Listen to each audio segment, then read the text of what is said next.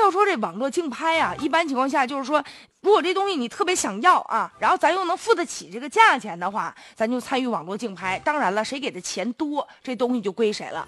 不过近日啊，有人居然跟法院在网络竞拍的时候闹着玩儿，啊，这心得多大呀！这不这两天吗？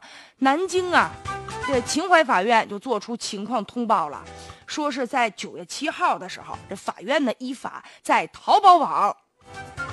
就进行了司法拍卖，然后呢，人家拍卖的是一部呢二手的苹果七的手机，结果到第二天的十二时三十一分的时候，这个手机呢最终拍卖的价钱，您猜多少钱？二十七万零五百五十块钱。谁花二十七万买一二手苹果手机呀？这一看这价格就很异常，莫名其妙的这价格被人呢就给拉高了。倒也行，你要真有二十七万买这手机，我们什么都不说。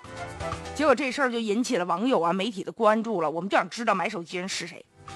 现在呢，这法院通报啊，说这个目前已经开展了相关的调查了啊，发现参与竞拍的这两个人居然是恶作剧，现在对这两个人啊依法进行了处罚了。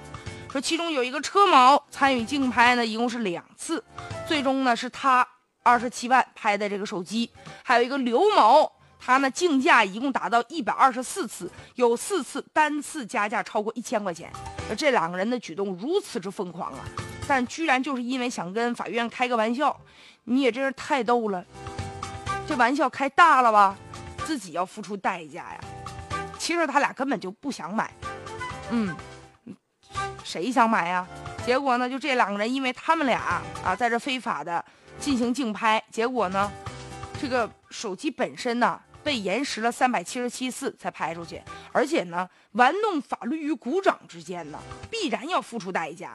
根据规定，你要没有真实的意愿购买的话，恶意的竞价的话，严重扰乱了司法拍卖的秩序了。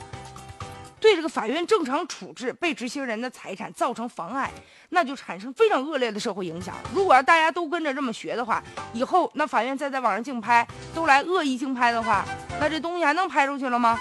跟法院开玩笑，胆儿太大了。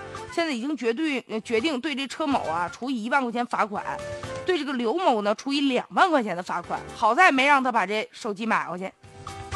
司法拍卖也不是跟那闹着玩儿，没有娱乐性，它是非常严肃的一件事儿，不同于一般的商业拍卖的活动。就一般的拍卖，你也不能说你买不起，在这闹着玩儿啊。而且现在互联网加拍卖这种方式确实是很好。网络司法拍卖以后会越来越多，而且越来越常见，内容呢也越来越丰富，拍卖的产品也会越来越多。所以在此呢也提醒有一些人啊，就是你可以去参与竞拍，但是呢一定要谨慎一些。参与之前啊要了解好相关的规定。如果没有意愿或者资金不足的情况下，你无力支付，就不要恶意的去抬高价钱，影响别人正常的购买。这是一种什么呢？践踏法律的一种行为。所以有些人吧，真是的，就是他可能不懂法呗，所以但是说白了还是对法律缺少敬畏之心呐。